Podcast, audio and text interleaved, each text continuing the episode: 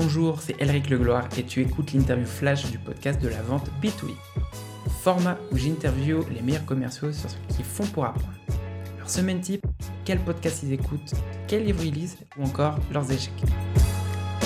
Et ce nouvel épisode, je reçois Pauline Ravel, Head of Inside Sales Europe chez Malte. Est-ce qu'en une phrase, tu peux me dire euh, ce que tu fais justement et présenter euh, ce que fait Malte aussi? Alors en une phrase, je suis donc euh, Head of Inside Sales. Concrètement, je m'occupe d'une équipe de 15 commerciaux sédentaires qui accompagnent les petites entreprises en Europe pour trouver le bon freelance pour leurs projets digitaux. Et Malte, c'est une plateforme qui met en relation les entreprises qui ont besoin d'expertise et les freelances qui ont besoin de trouver des missions. Et justement, tu peux nous expliquer quel est ta semaine type de travail, euh, justement, chez Malte En gros, moi, j'ai 30% de suivi opérationnel des équipes. C'est-à-dire que j'ai des temps forts avec euh, mes équipes. Euh, j'ai un weekly tous les lundis qui s'appelle le Good Morning Closing, où toute l'équipe, ensemble, on parle des chiffres, de ce qui s'est passé la semaine d'avant, de ce qui va se passer et de se projeter sur le mois. Ensuite, j'ai du suivi opérationnel de pipeline et de portefeuille de mes équipes en lien avec ma team lead qui m'accompagne aussi beaucoup dessus. Euh, j'ai 30% de KPI, de reporting, d'optimisation des processus et de mise en place de la stratégie. Euh, où là, j'ai des meetings avec mes pairs et euh, mon management pour être en capacité d'avoir une, vision effectivement plus, enfin, plus, plus opérationnelle et macro en même temps sur le lien justement de, de, de, ces chiffres un peu macro. Ensuite, j'ai 10% de partage avec les autres fonctions dans l'entreprise sur des projets transverses, avec les ops, avec le product, pour être sûr d'être en capacité de dérouler cette stratégie euh, en équipe. Et ensuite, 20% de training pour être capable de faire monter en compétence les équipes. Et je mets, je devrais avoir 10% de mon temps dans le recrutement qu'en réalité aujourd'hui je prends pas euh, et qui, sur lequel je vais effectivement bien travailler sur, sur septembre. J'étais obligée de le mettre en préparant cette interview. En réalité, euh, je suis tellement euh, aujourd'hui dans l'opérationnel, sachant que voilà, la crise a un peu fait euh, tout changer, que que je vais recommencer le recrutement, mais, mais voilà, je pense que ça devrait me prendre 10% du temps. Mais j'avoue, aujourd'hui, je ne le fais pas totalement. Qu'est-ce que tu sais aujourd'hui justement sur ce que tu fais et que tu aurais aimé savoir quand tu as commencé J'aurais aimé euh, savoir que sur le métier d'Inside Sales, il faut perpétuellement remettre en cause les acquis. Euh, une startup, ça évolue tellement vite que tous les six mois, en fait, le marché change, ton produit il change, les équipes, elles ont déjà évolué.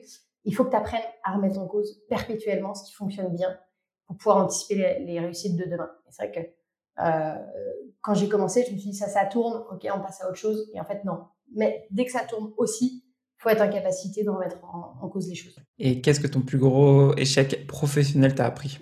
De remettre aussi en cause les acquis tout le temps. C'est la même chose.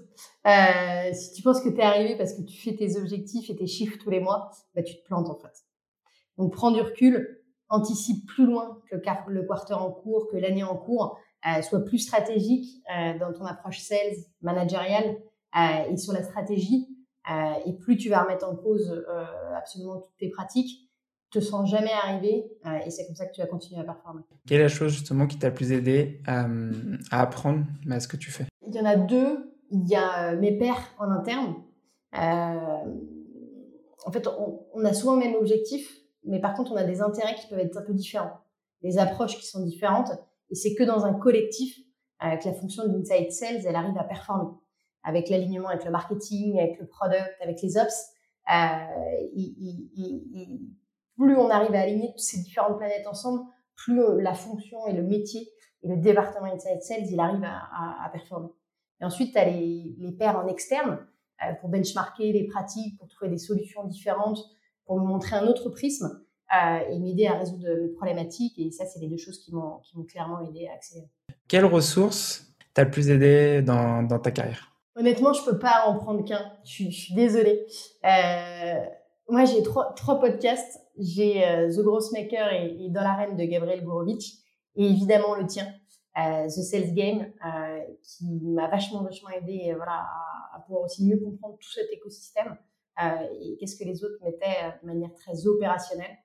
Euh, et ensuite, il y a deux livres. Je te l'avais déjà dit une fois, mais The Sales Development Playbook et ensuite The Sales Acceleration Formula. pour terminer l'interview, si tu avais un conseil à donner, quel serait ton conseil? C'est un peu en lien avec les, deux autres questions que tu m'as posées. C'est vraiment teste, innove, plante-toi et, c'est comme ça que tu vas réussir. et surtout intègre tes équipes dans, dans tous tes projets et pas peur de les défocus. Euh, au contraire, euh, tu vas les faire grandir en créant un collectif fort et en ayant une culture de l'innovation et du test and learn. Euh, et, et, plus tu vas effectivement euh, bah, tester des nouvelles choses et te planter, plus tu vas savoir ce qui va fonctionner. Euh, et, et, plus tu vas emmener aussi tes équipes avec toi pour les faire monter en compétences. Comment tu as fait pour commencer justement à tester en continu? Parce que j'imagine que c'est pas arrivé du jour au lendemain. En, en fait, le, le, plus important, moi j'ai le plus important, c'est d'être en capacité de définir ton axe stratégique sur sur le sur sur l'année et d'être capable de découper ces axes stratégiques et ces objectifs en euh, concrètement qu'est-ce que tu vas attaquer pour être en capacité effectivement de le faire. Tu moi j'ai trois équipes, une équipe de juniors, une équipe de seniors, une équipe d'outbound. Et donc la question c'est comment j'arrive à faire en sorte de faire performer tout le monde? Comment on le fait concrètement avec des équipes qui sont 100% outbound, d'autres 100% euh, euh, euh, comment on arrive ensemble à, à faire en sorte d'atteindre ces objectifs, mais en découpant de manière très opérationnelle quel levier il faut faire, quel type de KPI, et ensuite tu prends un KPI et tu le testes. Donc la outbound, c'est sur quel, quel canal, comment on va les, comment on va les euh, identifier nos ICP, où est-ce qu'ils sont, comment on leur parle. Et en fait, tu prends chaque euh, phase, tu la découpes et ensuite tu fais des petits tests. C'est vraiment hyper important de faire des tout petits tests pour être en capacité de voir et ensuite d'optimiser un peu tout. Merci pour avoir écouté cet épisode du podcast de la vente B2B. Si tu as aimé cet épisode et que tu as appris quelque chose, abonne-toi maintenant sur ton application préférée pour recevoir le prochain épisode. Et si tu veux recevoir plus de contenu sur la vente, j'envoie une newsletter chaque dimanche où j'y partage du contenu que je consomme chaque semaine. On vient de dépasser les 520 membres. Si tu veux t'inscrire, c'est thecesgame.substack.com. A plus tard